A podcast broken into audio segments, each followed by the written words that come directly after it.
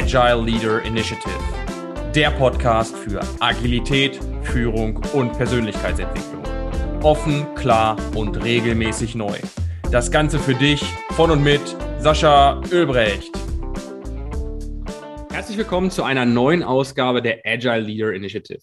Ich habe entweder spannende Gäste im Interview, die etwas zu sagen haben, von denen wir etwas lernen können, oder ich schaue, dass ich euch gemeinsam mit meinem Team mit Ideen und Inhalten inspiriere und bereichere. Heute habe ich einen ganz besonderen Menschen bei mir. Er ist den Weg gegangen. Vom technischen Assistenten der Informatik zum studierten Informatiker und dann zum Scrum Master und für mich zu einem absoluten Experten auf diesem Gebiet. Ich durfte ihn live in Interaktion mit diversen Teams erleben und kann euch sagen, er weiß, wovon er spricht. Warum er seinen Einstieg hoffnungsvoll in einer Schulung fand und die Realität ihn dann in der Arbeit im Großunternehmen einholte, wird er euch heute selbst erzählen. Ich freue mich riesig, dass er heute bei uns ist. Herzlich willkommen, lieber Sergej Satison. Hi, schön, dass du da Hallo. bist. Danke für die Einladung. Es freut mich auch da zu sein. Sehr, sehr gerne freue mich riesig, dass du heute uns einige Impulse zu den schon ein bisschen na, aufhängerischen Themen, die ich in der Einleitung gesagt habe, mitgeben wirst. Magst du zu Beginn gleich mal einsteigen, vielleicht ein bisschen zu deiner persönlichen Geschichte erzählen, wie du den, den Einstieg so in Agilität oder auch zum Scrum Master geschafft hast? Vielleicht kannst du uns ein bisschen Licht ans Fahrrad schrauben da. Natürlich. Wie du schon geteasert hast, dafür muss ich ein klein wenig ausholen.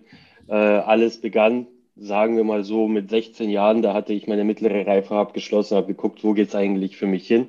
Mhm, relativ früh, da, also, ja, cool. Genau, genau. Und da ich schon immer Zocker war und auch mich im Freundeskreis am besten mit PCs ausgekannt habe, dachte ich mir, ja, das macht mir Bock, also will ich doch irgendwas mit Computern machen. So weit war ich schon mal. Und dann gab es bei mir in der Nähe tatsächlich auch eine Ausbildungsstätte, die bot eine zweijährige Berufsausbildung.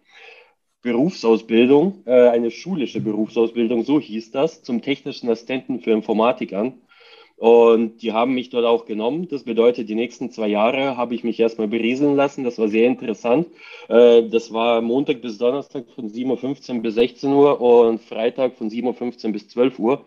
So lief das. Das heißt, wir waren prinzipiell immer an diesem Ort wie in der Schule, haben genauso unsere Krass, exemplaren okay. Schulaufgaben etc. geschrieben, ging halt um Betriebssysteme, C, C++, Programmierung etc., also in diesem Umfeld.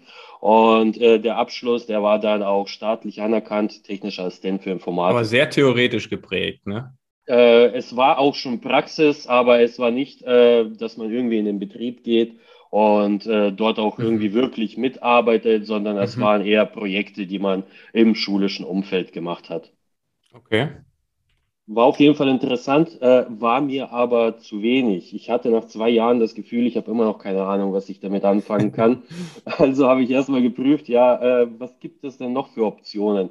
Dann kam natürlich sehr schnell der Gedanke, ja, wie sieht es denn mit dem Studium aus?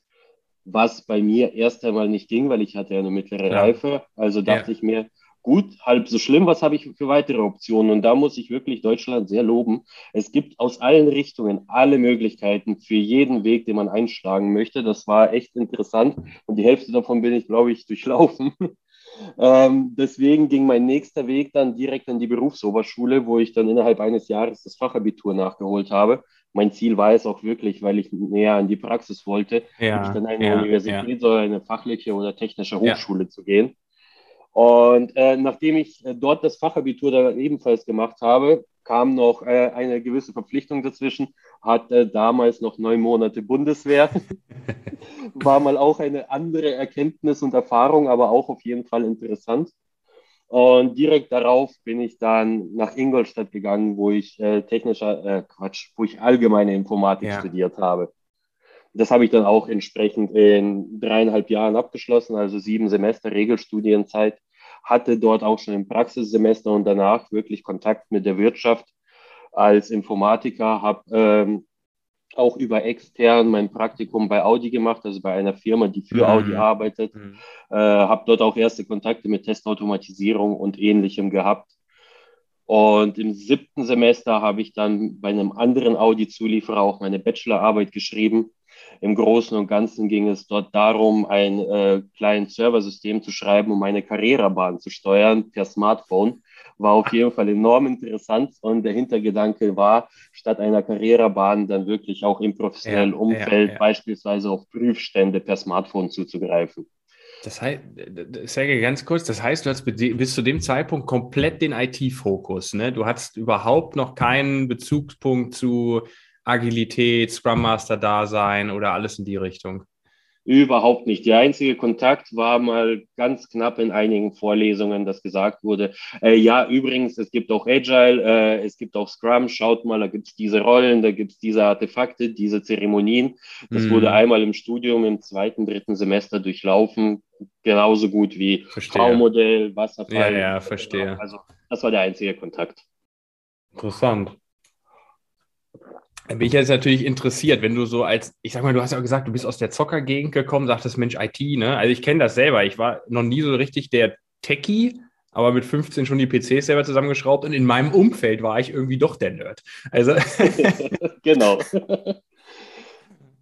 ja, wie, bist und, du dann, wie bist du da hingekommen, Sergej, zu, zu dem Thema Agilität irgendwie? War das so ein besonderer Aha-Moment oder war das erschleichend? Ähm, teils, teils. Ähm, da muss ich ein bisschen bei der Berufserfahrung aus, äh, ausholen, wie das so gelaufen ist. Mhm. Zunächst habe ich auch angefangen, bei der Firma, bei der ich die Bachelorarbeit äh, geschrieben habe, zu arbeiten. Und das weiß ich jetzt natürlich. Äh, bei vielen Firmen ist es so, du landest da erstmal als Testautomatisierer. Äh, ich nenne okay. das gerne Clicky-Bunti-Programmierung. Das bedeutet, du hast eine Oberfläche, du hast gewisse Methoden, die ziehst du halt ins Fenster rein, je nachdem. Und damit lassen sich verschiedene Vorgänge abbilden, wie in meinem konkreten Fall, äh, da ging es darum, ich speise ein Signal ein, das einem Prüfstand simuliert, dass ein Fahrzeug zum Beispiel auf 50 km/h beschleunigt und dann äh, irgendwelche Auswirkungen darauf äh, existieren, zum Beispiel dass es abbremst und, und, und. Damit kann man auch äh, Crashtests mhm, simulieren mhm. oder verschiedenste andere Situationen. Mhm. Da, da habe ich mich so circa eineinhalb bis zwei Jahre befunden, habe aber schon von vornherein gesagt, ich bin nicht ganz glücklich in der Situation, weil ich wirklich programmieren, ich wollte Software entwickeln. Das war nicht wirklich meine Welt. Äh, mein, äh, mein Chef, der damals, der war auch verständnisvoll, er hat gesagt, klar, kann ich nachvollziehen, aber wir müssen das irgendwie politisch hinbekommen, weil ähm, geht nicht einfach von einem Tag auf den anderen zu sagen, nee, der ist da nicht mehr drin. Ja. Daraufhin habe ich in derselben Firma einen ähm, Programmiererjob bekommen, bei dem ich aber alleine gearbeitet habe. Da ging das wirklich um äh, Software, die Bildvergleiche durchführt, die Bilder mhm. abgreift, mhm. etc. Äh, da war ich wirklich äh, komplett alleine unterwegs. Es gab 25 Tester um mich herum, die wirklich getestet haben, die meine Software genutzt haben. Aber ich war derjenige, der sie entwickelt und gewartet hat. Und das hat mir irgendwann nicht mehr ausgereicht. Ähm, in diesem, bei diesem Automobilzulieferer, da war der Fokus sehr gering, wirklich auf die IT, auf Teams, die Software entwickeln, sondern es war mehr äh, auf Test, Testautomatisierung, äh, danach auch äh, Hochvoltprüfstände und so weiter. Heißt, ich habe mich dort nicht mehr gesehen. Ich habe diese Erfahrungen gesammelt und wollte mich weiterentwickeln. Ich wollte wirklich in ein IT-Team. Ich wollte mit äh, Experten, Senior Developern, Lead Developern, Architekten zusammenarbeiten und sehen, wie das denn überhaupt läuft. Das heißt, du hast dich nach den Menschen gesehnt und nicht nach einem anderen Thema zwingend, ne? Richtig, genau. Ich wollte wirklich äh, kollaborativ mit anderen Leuten zusammenarbeiten und nicht alleine Spannend. im ja. Keller sitzen. also interessant, das ist ja auch, also machen wir mal Stereotypisierung, ne? Wenn jetzt alle da draußen zuhören, der ITler ist ja eigentlich froh, wenn er in seiner Kammer programmieren kann. So ist es ja nicht. Ich kenne viele, einschließlich dich, die genau danach streben und die, die, die dieses Miteinander so unglaublich schätzen und auch diesen Expertenaustausch, um viel bessere Sachen noch entwickeln zu können, eben gemeinsam. Genau so ging das mir auch und aus diesem Grund habe ich mich dann auch nach einem anderen Job äh, umgesehen und habe hier auch ein größeres IT-Unternehmen in Ingolstadt gefunden, bei dem ich anfangen konnte. Mhm. Die haben gerade Leute eingestellt. Ähm, hat sich auch sehr gut ergeben. Es gab ein Telefonat, danach nochmal ein persönliches Gespräch und wenige Monate drauf war ich auch in diesem Unternehmen. Cool. Ich wusste, ich, da ging es um Java EE und äh, mir wurde halt ein Projekt angeboten. Es hieß, das braucht er gerade, das hat ganz dringenden Bedarf. Ich wusste ja nicht, wieso es im großen IT-Unternehmen läuft. Ich habe gemeint, ja gut, wenn ihr das sagt, dann wird das schon so passen. Und äh, damit bin ich dann in diesem Projekt gelandet. mit ein paar weiteren Leuten, die relativ frisch waren. Es hat sich herausgestellt, genau dieser Bereich, das war das tiefste Backend der Software, das war wirklich ganz, ganz, ganz weit hinten. Und das wurde wohl scheinbar sehr lange Zeit vernachlässigt. Im Endeffekt war alles zusammen ein riesiger Monolith mit verschiedenen Teilbereichen. Und der wurde schon lange entwickelt. Dieser bestimmte Softwareabschnitt, ich glaube, der wurde schon acht bis zehn Jahre entwickelt und auch gewartet und in letzter Zeit wirklich von einer Person was man teilweise auch am Code gesehen hat. Äh, da gab es eine if-Abfrage, 700 Zeilen Code, else 800 Zeilen Code. Das war auch keine böse Absicht, das war einfach nur der Zeitdruck. Aber jetzt hast du, jetzt hast du ja dein Team, also jetzt mhm. warst du ja mit mehreren Kollegen in diesem Projekt. Was hat sich da für dich verändert? Jetzt vielleicht nicht thematisch vom Inhalt, sondern vor allen Dingen in der Art und Weise, wie dein Alltag sich in der Zusammenarbeit gestrickt hat. Zunächst mal sehr interessant. Das war mein erster Kontakt mit Agile dann wirklich, weil von vornherein gesagt wurde, ihr arbeitet als Scrum-Team. Aha, okay. Und das hat dann bedeutet, wir haben eine, Eintages, eine allgemeine Eintagesschulung zu Scrum bekommen und dann hieß es, ja, folgendermaßen müsst ihr arbeiten. Ihr habt hier den Scrum Master, übrigens, der ist auch euer Architekt. Äh, und hier habt ihr den Product Owner, hier habt ihr den Business Analysten und ihr äh, drei Personen, ihr seid dann die Developer. Und äh, das war wirklich so der erste Kontakt, von dem aus ich dann auch angefangen habe zu versuchen, Scrum besser zu verstehen, zu prüfen, wie wir das eigentlich machen. Äh, es gab verschiedene Retrospektiven. Der Scrum Master, Schrägstrich Architekt, hat auch in den Retrospektiven viele verschiedene Sachen ausprobiert. Also äh, in diesen circa zwei Jahren, die ich hier gearbeitet habe, hatte ich wirklich sehr viel Kontakt äh, beziehungsweise sehr viel Erfahrung gesammelt mit Agile aus der Sicht eines Softwareentwicklers. Das ist natürlich spannend. Also du hattest es ja, ich habe es eingangs ja gesagt, ne? Dein erster Kontakt quasi, als du in dieser Eintagesschulung dann saß, wo du äh, ein bisschen Input gekriegt hast, sage ich mal vorsichtig, was man in einen Tag so packen kann und dann in der mhm. Realität tatsächlich das Ganze anders zu erleben. Also für alle, die draußen zuhören und sich nicht im Detail auskennen, ein Scrum Master und ein Architekt in einer Person ist nicht die Regel. Ne? Also das ist auch nicht wünschenswert zwingend. Äh, aber äh, du hast zwei Jahre dann in dem Kontext gearbeitet, aus der Softwareentwicklung heraus. Und wo kam dann so dieser Moment, wo du gesagt hast, oder kam der in den zwei Jahren, wo du gesagt hast, ja, ist cool, ich habe jetzt Software entwickelt, aber ich habe jetzt den Scrum Master gesehen die letzten zwei Jahre. Eigentlich ist das doch eher das, was ich machen will. Es hat sich bei mir wirklich in der Rolle des Softwareentwicklers äh, eingeschliffen. Der Scrum Master Schrägstrich Architekt ist nach einer Zeit gegangen und wir haben einen Vollzeit Scrum Master bekommen. Währenddessen war auch der Rest des Unternehmens gerade mitten in einer, ich nenne es jetzt mal agilen Transformation. Ja. Es gab sehr viele Veränderungen, aber du kennst das aus deiner Arbeit bestimmt auch. Äh, es lief nicht immer gut. Es gab viele Schwierigkeiten. Ähm, ich hatte viele, sagen wir mal, aufreibende Diskussionen auch mit meiner Führungskraft, der ich gelegentlich auch äh, erklären musste, warum äh, ich x Lines of Code geschrieben habe und nicht Y, woran das gelegen ist. Mhm, mhm, und der Scrum Master, den wir neu dazu bekommen haben, äh, ich hatte das Gefühl, ich muss ihn, äh, ihn unterstützen. Ich habe äh, geschaut, was mich in meiner täglichen Arbeit stört. Ich habe sozusagen die Impediments damals schon ja, zusammengetragen. Ja, ja. versucht auch mit dem Team gemeinsam Verbesserungen voranzutreiben und habe mich selber auch an vielen Stellen eingemischt. Und das ging dann irgendwann so weit, äh, dass ich teilweise das war auch das Feedback des Teams, die gemeint haben, ähm, das wäre cool, wenn du ein bisschen mehr entwickelst und ein bisschen weniger Impediment löst. das heißt, es war echt so, dadurch aus deinem persönlichen Antrieb heraus irgendwie, ne? Gar nicht, dass jetzt gesagt wurde, Mensch, Sergej, wir sehen in dir starke Kompetenzen, die vielleicht eine Scrum Master Rolle füllen könnten, sondern du hast dir das eher gegriffen, weil es dich, weil du es gesehen hast, weil dich es interessiert hat. Ist das richtig? Genau. Ich hatte das Gefühl, äh, zumindest zu der Zeit, dass ich aus der Rolle des Scrum Masters zu der Zeit, in der sich äh, das Unternehmen gerade befindet und zu der Situation, mhm. dass ich da bedeutend mehr Einfluss nehmen kann und dass ich es bedeutend mehr be bewegen kann, sozusagen aus der Basis von unten heraus. Und daher kam dann der Wunsch, äh, mir zu überlegen, würde das Sinn ergeben, in diese Rolle zu wechseln?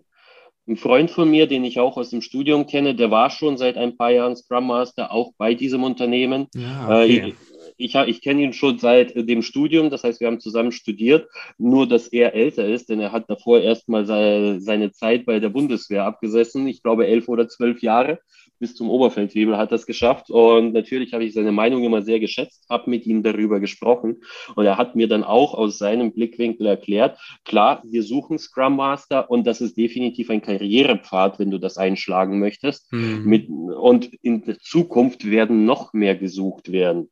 Er hat mir ein bisschen auch von dem täglichen Doing eines Scrum Masters erklärt, also das, was man meistens aus Schulungen hört, äh, wie Impediments lösen, Servant Leadership etc., hat aber auch Insights gegeben zum Thema, ja, äh, du brauchst Empathie, du musst mit den Leuten reden, du musst sie verstehen. Im Idealfall weißt du, wer mit wem kann, äh, wem es ja. gerade nicht so gut ja. geht. Und äh, man ist halt derjenige, der das Team äh, auch auf emotionaler Ebene zusammenhält. Ja. Fand ich auf jeden Fall sehr interessant, äh, da alles, was er erzählt hat bin dann zu meiner damaligen Führungskraft gegangen und habe gesagt, äh, so und so schaut es aus, ich würde mich gerne entwickeln. Ich habe gehört, wir brauchen Scrum Master, gebe es denn diese Möglichkeit. Das wurde dann auch entsprechend angestoßen. Ähm, mein äh, Freund, der war damals äh, bereits, ich glaube, er war damals bereits Agile Coach. Das bedeutet, er hat sowieso mit vielen Teams gesprochen und er hat gehört, wenn sie einen mhm, Scrum mhm. Master benötigt haben. Äh, ich habe dann auch ein, zwei Gespräche mit den entsprechenden Teams oder Projekten geführt und äh, habe dann auch eins gefunden. Das war beim ESB, das heißt Enterprise Service Bus. Das waren zwei, direkt mal zwei Teams, äh, die auf Cluj, auf Ingolstadt und teilweise auch auf externe Dienstleister verteilt waren. Und selbstverständlich, ich meine, ich habe es doch drauf, ich äh, bin doch ein super Scrum Master, ich habe das schon zwei Jahre gesehen kriege ich alles hin. Also jetzt kommt die Realität. Jetzt, jetzt kommt das, was wir eingangs gesagt haben, aus der Schulung heraus und jetzt kommt die Realität. Ist ja, genau. Genau so ist das. Und dann bin ich da eingestiegen und habe natürlich mein Bestes gegeben. Ich habe mich sehr viel auch online äh, informiert, mhm. weil mhm. interessant ist, ich habe erst drei Monate später die Scrum Master Schulung bekommen. Ich bin da einfach nur reingeworfen worden und es wurde gesagt, mach mal. Und naja, gut, ich habe auch das Beste gemacht, was ich machen konnte. Äh, ich habe versucht, ähm, mich wirklich an den Scrum Guide zu halten. Ja, wir brauchen alle Zeremonien und äh, die müssen übrigens folgendermaßen ablaufen, weil das steht da ja drin und wir müssen das und das machen. Und natürlich auch zwischen den zwei Teams zerrissen, zwischen den Product Ownern und mein Bestes getan. Aber im Endeffekt, wenn ich das jetzt mit meiner Erfahrung Revue passieren lasse, dann war ich einfach ein ich würde sagen, ein Scrum-Dogmatiker und ich habe versucht, mich hart daran zu halten, ja. ohne wirklich zu verstehen, wieso das da überhaupt drinsteht oder wieso etwas nicht drinsteht. Äh, das war einfach noch überhaupt nicht die Zeit zu hinterfragen. Wieso mache ich das, sondern wirklich im Kontext Schuhari erstmal follow the rules. Ich mache stupide das, was da drinnen steht. Ja, kann ich absolut nachvollziehen. In der letzten Podcast-Folge, die ich aufgenommen habe, ich glaube, die ist auch noch gar nicht live, ich das ähnliche Thema, dass sich auch die Person, die da ähm, Scrum Masterin geworden ist, tatsächlich persönlich auch erstmal stark weiterentwickeln durfte, um zu, um zu verstehen, an welchen Punkten kann ich was hinterfragen, wo weiß ich auch die Interpretationsspielräume zum Beispiel jetzt im Scrum Guide zu, zu schätzen vor allen Dingen, ne, was das mit dem Team macht und was ich mit dem Team machen kann. Aber ich finde es irgendwie super. Du hast gleich übergeleitet. Meine nächste Podcast-Folge, die ich aufnehme, ist übrigens Schuhari. Äh, deswegen schon mal, können sich schon mal alle freuen, was das bedeutet. Lassen wir gleich mal den Circle offen hier, damit alle interessiert bleiben. Aber ich finde es gigantisch, äh, vor allen Dingen von deiner Story her. Du bist ja aus einer mittleren Reife, Assistenz in der Informatik oder das ist ja, das ist ein absoluter Weg, den du da hingelegt hast. Und jetzt bist du äh, aus meinem Bekanntenkreis einer der besten Scrum Master, den ich so erlebt habe. Das kann ich so offen und ehrlich sagen. Und ich finde das Wahnsinn und mich interessiert das insbesondere, hat dich dieser Weg so sehr geprägt? Oder frage ich andersrum, was aus diesem Weg kannst du heute im Alltag anwenden, um so gut zu sein, wie du bist? Ähm, interessanter Punkt. Äh, was äh, sich sehr, sehr gut ausgewirkt hat, ist natürlich dass ich Programmiererfahrung habe. Ich bin bei weitem, ich habe seit Jahren nicht mehr professionell entwickelt. Das mhm. bedeutet, ich bin bei weitem technologisch nicht mehr auf der Ebene mit den äh, Entwicklern, mit denen ich gerade arbeite. Aber nichtsdestotrotz, alleine schon diese Ausbildung, das Studium hat dafür äh, gesorgt, dass äh, ich Denkmuster im Kopf habe, die es mir bedeutend einfacher machen, als Scrum Master die richtigen Fragen zu stellen, an gewissen Stellen nachzuhaken oder einfach nur mal stupide Ideen in den Raum zu werfen und diskutieren zu lassen. Weil du kennst es selber, manchmal ist man so betriebsblind, man äh, sieht den Code vor lauter Zeilen nicht. Und äh, dann versuche ich einfach nur auch mal irgendwas in den Raum zu werfen, was mir dadurch einfacher fällt. Und was auch sehr interessant ist, ich wurde definitiv auch aus der Bundeswehr geprägt, weil ich einfach nur gesehen okay, habe, wie dort äh, die Teams aufgebaut werden, wie, ich sag mal, Menschenführung funktioniert, äh, wie Gruppendynamiken sich auswirken, besonders in stressigen Situationen. Ich meine, alleine in der Grundausbildung, es gab Tage, da haben wir halt 50 Stunden nicht geschlafen, dann ist der Stressfaktor ein ganz anderer und man kann von der Seite auch beobachten, wie das sich auf einen selbst aber auch auf andere auswirkt. Also das war definitiv nicht äh, verlorene Liebesmühe. Das ist mega interessant. Also mich fasziniert das immer wieder aus wie viel unterschiedlichen Richtungen Menschen kommen, die letzten Endes sich in einer ähnlichen Rolle wiederfinden. Sei es jetzt eine Scrum Master Rolle, sei es auch eine Führungskraft, die eher solche Werte lebt, oder sei es ein Agile Coach, der auch vielleicht auf organisationaler Ebene nochmal eine andere Wirkung erzeugen möchte. Das ist total spannend. Und dass du das Bundeswehrthema anziehst, ich habe noch einen anderen Bekannten, der sagt mir das auch immer wieder. Er sagt, ob das die Führung ist, die im organisationalen Umfeld gebraucht wird, lass mal dahingestellt sein. Auf jeden Fall habe ich verstanden, wie das Miteinander unter Menschen funktioniert. Ja. Wenn die alleine unterwegs sind oder wenn die Dinge erledigen sollen, wenn die Ziele erreichen wollen, wie die Abhängigkeiten sind, welche Persönlichkeiten sich wie verhalten, wie die Kommunikationskanäle auf einmal sind, in gelassenen und auch in Stresssituationen. Deswegen finde ich das toll, dass du das nochmal hervorhebst. Auch da nochmal ein wertvoller Input von deiner gesamten Lebensreise, die du heute im Alltag tatsächlich auch verwenden kannst. Ne? Weil in so Projektsituationen, sind wir mal ehrlich, gibt es auch ganz viele, die total unter Druck stehen, die ähm, vielleicht nicht nur Zieldruck haben, sondern auch Ergebnisdruck, die sich vielleicht gar nicht in der Lage fühlen, das eigentlich in dem Zeitrahmen umzusetzen, was sie da tun sollen. Und genau da greifen ja wahrscheinlich menschlich gesehen die gleichen ähm, Muster und Mechanismen, die du auch aus der Bundeswehr kennst. Ne? Definitiv. Ein schönes Beispiel dafür wäre, ähm, wenn ein Team, das heißt wirklich ein Teil der Leute ein Ziel verfolgen soll. Ich kenne keinen Offizier, ich kenne keine Führungskraft bei der Bundeswehr, die gesagt hätte, zumindest in meiner Zeit, ich war ja nur neun Monate ja, dort, das ja. heißt, vielleicht habe ich nicht alles erlebt, aber ich habe es selber nie erlebt, dass er sagt, so, wir nehmen jetzt 20 Leute dafür, dass sie das machen, sondern es war eher bemüht, eine kleine, schlagkräftige Truppe zu wählen, wie es in Scrum ja auch empfohlen wird. Ja.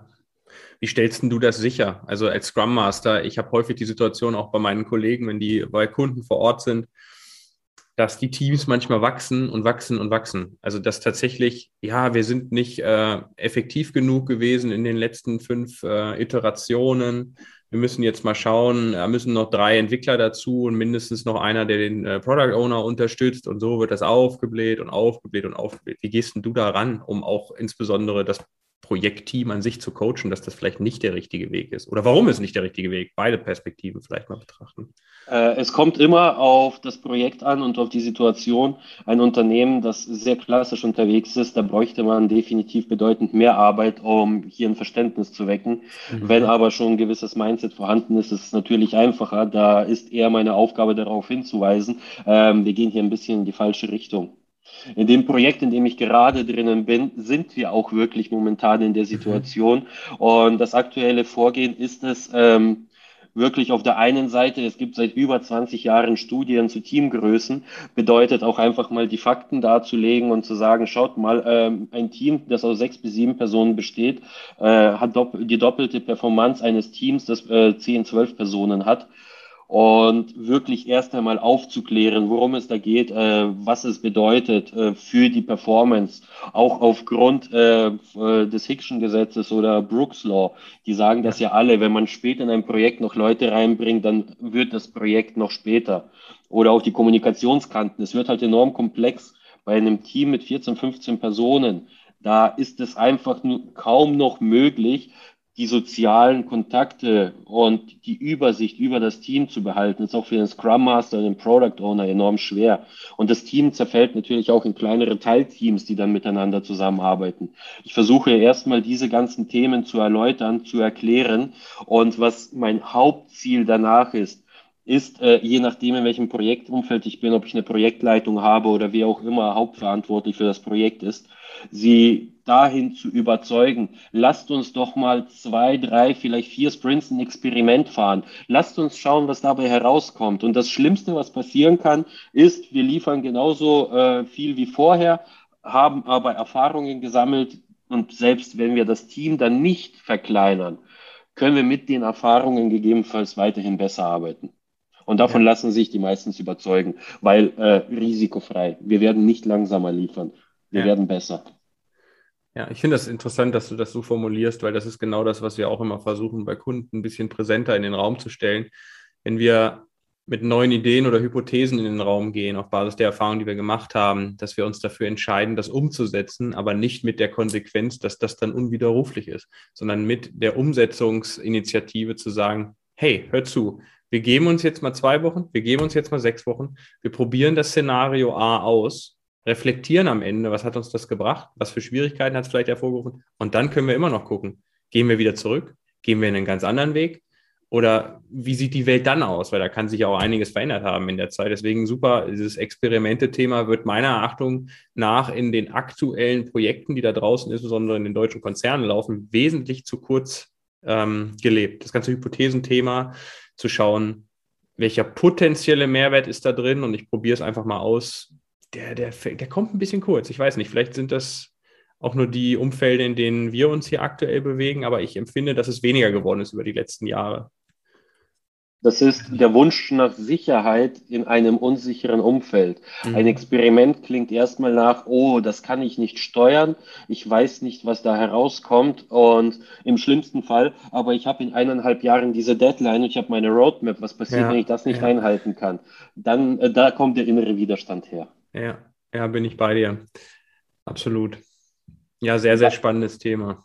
Genau, und da muss man dann halt auch ein bisschen die Angst nehmen und sagen, macht euch keine Sorgen, wir können da immer gegensteuern, wir können da immer zurückrudern, äh, wir werden das natürlich begleiten und auch darauf achten, äh, einfach wirklich die Ängste nehmen und äh, wie es ja auch gesagt wird, create a powerful guiding coalition, sich Leute zusammenholen, das ist dann wirklich die politische Arbeit, auch einzelne Personen, denen das erklären, die Ängste nehmen, einfach nur darüber sprechen, was sie bewegt. Das ist das Thema Empathie, verstehen, was wirkt sich wie aus und wieso und mit jeder Person auf der entsprechenden Ebene reden. Ja, ja wichtiger Punkt, auf jeden Fall. Danke dir dafür. Sergej, hast du noch ein, ich sag mal, aus deiner Erfahrung gesprochen? Du kommst aus der, aus der wirklich klassischen IT-Entwickler hin zum Scrum Master. Es braucht ja auch ein gewisses Skillset, um diese Rolle einzunehmen. Hast du da so ein, zwei Punkte, wo du sagst, das sollte jede Person, die diese Rolle füllen möchte, auf jeden Fall mitbringen?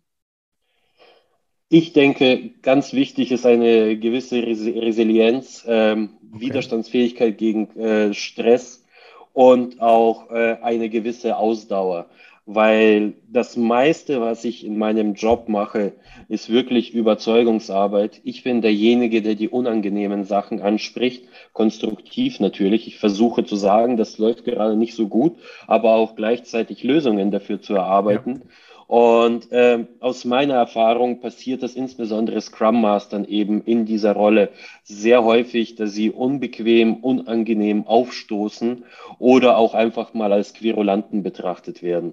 Da muss man drüber stehen, aber auch mit der Zeit lernen, habe ich auch so erlebt, bin auch schon mit vielen Managern angeeckt. Ich musste lernen, äh, politisch korrekt zu agieren. Ich kann nicht einfach mit dem Kopf durch die Wand, muss aber nichtsdestotrotz meine Agenda äh, sinnvoll verfolgen, mhm. nachvollziehbar mhm. verfolgen, die Leute abholen und es passiert mir regelmäßig, zum Beispiel bei den großen Teams, dass ich ein und dasselbe 10, 15, 20 Mal anspreche, weil da immer wieder andere Sorgen und andere Ängste kommen. Aber da ich überzeugt bin, dass es absolut Sinn ergibt, mache ich das auch weiterhin. Auch wenn ähm, manchmal dann böse Worte zurückkommen. Das passiert.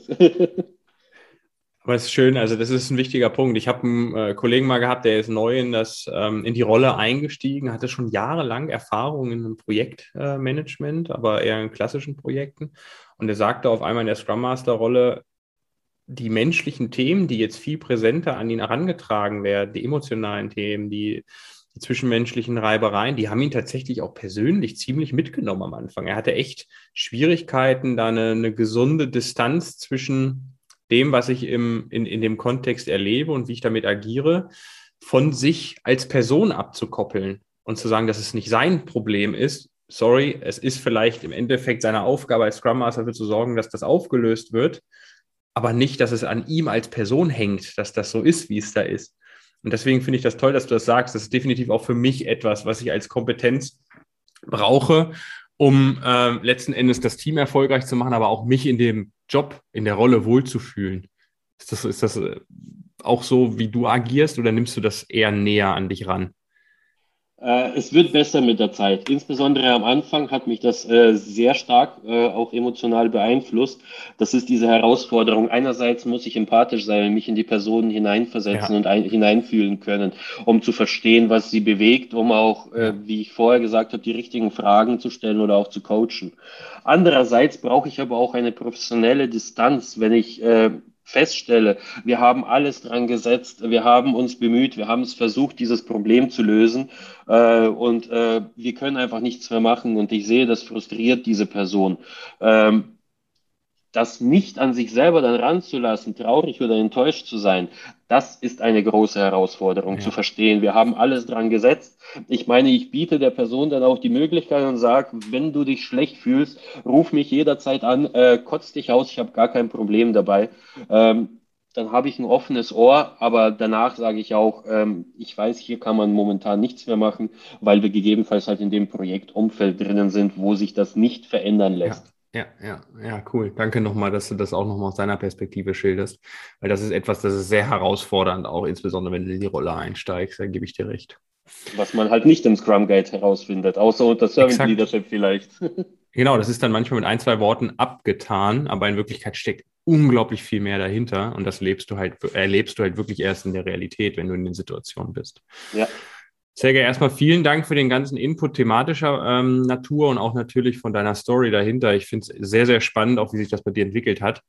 Gerne. Zum Abschluss stelle ich tatsächlich immer zwei Standardfragen, mhm. die jeder bekommt. Ähm, vorher nicht abgesprochen, vielleicht hast du es ja schon mal in einer anderen Folge gehört, aber ich möchte dir sehr gerne stellen. Die erste Frage, die ich immer habe, ist, welches Themengebiet auf dieser Welt, und das wirklich global gefasst, interessiert dich gerade am allermeisten? Wofür brennst du gerade so richtig? Äh, sehr interessant. Äh, das ist generell Finanzen, ähm, Vermögensaufbau okay. und Investitionen. Oh, spannend, spannend. Da können wir uns so. dann vielleicht nochmal äh, nebenbei austauschen. ja, insbesondere im Kontext gerade der Inflation, du weißt es ja, steigende Zinsen ja. etc., da überlegt man für sich selber ja auch, äh, was kann ich denn machen, damit ich nicht in Altersarmut verfalle, mhm. aber auch der Absturz von Bitcoin, der Aktienmärkte. Also generell, ähm, Geld ja. regiert die Welt. Es interessiert mich, wie das eigentlich funktioniert. Spannend, richtig spannend. Ja, danke fürs Teilen, Sergej. Dann habe ich noch eine Frage, eher vielleicht auch persönlicher Natur. Mhm. Aber gibt es den exklusiven Sergej Satison-Tipp, den du unseren Zuhörenden mitgeben kannst, egal in welchem Themengebiet, aus deinem Leben gesprochen? Im Prinzip äh, gib niemals auf und verfolge das Ziel, das für dich momentan am wichtigsten ist. Wie man bei mir vielleicht gesehen hat, auch viele Bewegungen hin und her. Ich habe immer den Weg eingeschlagen, der für mich sich gerade richtig angefühlt hat. Und das hat immer funktioniert. Alle Wege mhm. führen nach Rom. Sehr schön. Also niemals aufgeben und immer das Ziel verfolgen, was gerade dir am wichtigsten ist. Ja, danke genau. dir dafür. Sehr gerne. Nochmal vielen Dank. Abschließend kann ich nur noch äh, sagen, ich möchte natürlich allen, die zuhören, ermöglichen, wenn sie jetzt sagen, ah, Mensch, Sergej, cooler Typ, mit dem würde ich gerne mal sprechen. Oder ich habe ähnliche Parallelen gesehen, irgendwas hat mich besonders getriggert oder vielleicht möchte ich auch mit ihm zusammenarbeiten. Ähm, gibt es eine Möglichkeit, mit dir in Kontakt zu treten und ja, über welche Kanäle? Ja, klar, das ist kein Problem. Ähm, meine E-Mail-Adresse, die hast du ja, glaube ich. Packe ich gerne in die Show. Ja, genau. Packe ich gerne rein pack sie in die Show Notes. Äh, gerne jederzeit anschreiben. Ich arbeite da, ich schaue da täglich rein. sehr, sehr schön. Packe ich in die Show Notes, ist für jeden dann verfügbar und kann euch nur empfehlen, so Gespräche mit Sergej können ganz schön erleuchtend sein, auch wenn ihr ein spezielles Thema habt, wo ihr gerne mit ihm darüber sprechen möchtet. An der Stelle, Sergej, kann ich nur noch in deine Richtung sagen, vielen herzlichen Dank für den Input, deine Zeit, deine ganzen Gedanken, die du heute geteilt hast. Freut mich, dass das geklappt hat. Schön, dass du dabei gewesen bist. Danke dir, Sascha, dass ich mir, dass ich teilnehmen konnte. ja, sehr, sehr gerne. Und dann kann ich nur noch an alle da draußen richten. Auch vielen Dank, dass du dabei warst. Vielen Dank für deine Zeit. Vielen Dank auch, wenn du dir den ein oder anderen Nugget, wie ich es gerne nenne, mitnimmst und vielleicht auch direkt umsetzt, weil Ansonsten sind diese Sachen zwar inspirierend, aber vielleicht gar nicht so positiv einflussnehmend auf dein Leben. Deswegen guck, was du vielleicht für dich direkt integrieren kannst. Und wenn es dir gefallen hat in einer Art und Weise, dass du sagst, hey, das könnten noch andere Menschen hören, dann liken, teilen, weitersagen. Wir machen das ja hier for free mit dem Mehrwert für dich. Und je mehr Leute wir erreichen, desto schöner ist das natürlich. Und desto mehr Einfluss und Veränderung können wir vielleicht auch positiv nehmen. Fünf-Sterne-Bewertungen auf Apple Podcast helfen uns da auch weiter. Also wenn du dort hörst, auch sehr gerne das hinterlassen. Ansonsten, Sergej, ich kann nochmal an dich übergeben. Die letzten Worte gebühren dir. Die letzten Worte. Vielen Dank äh, dir, Sascha. Vielen Dank an alle Zuhörer. Und ich würde mich freuen, selbstverständlich von dir, aber auch gerne von anderen Leuten mal was zu hören. Das war die Agile Leader Initiative. Bis zur nächsten Folge ist es noch ein wenig hin. Besuche uns daher bis dahin gerne auf unseren Social Media Kanälen oder unter sascha-ölbrecht.com. Ein Besuch lohnt sich, versprochen. Bis dahin wünsche ich dir alles Gute.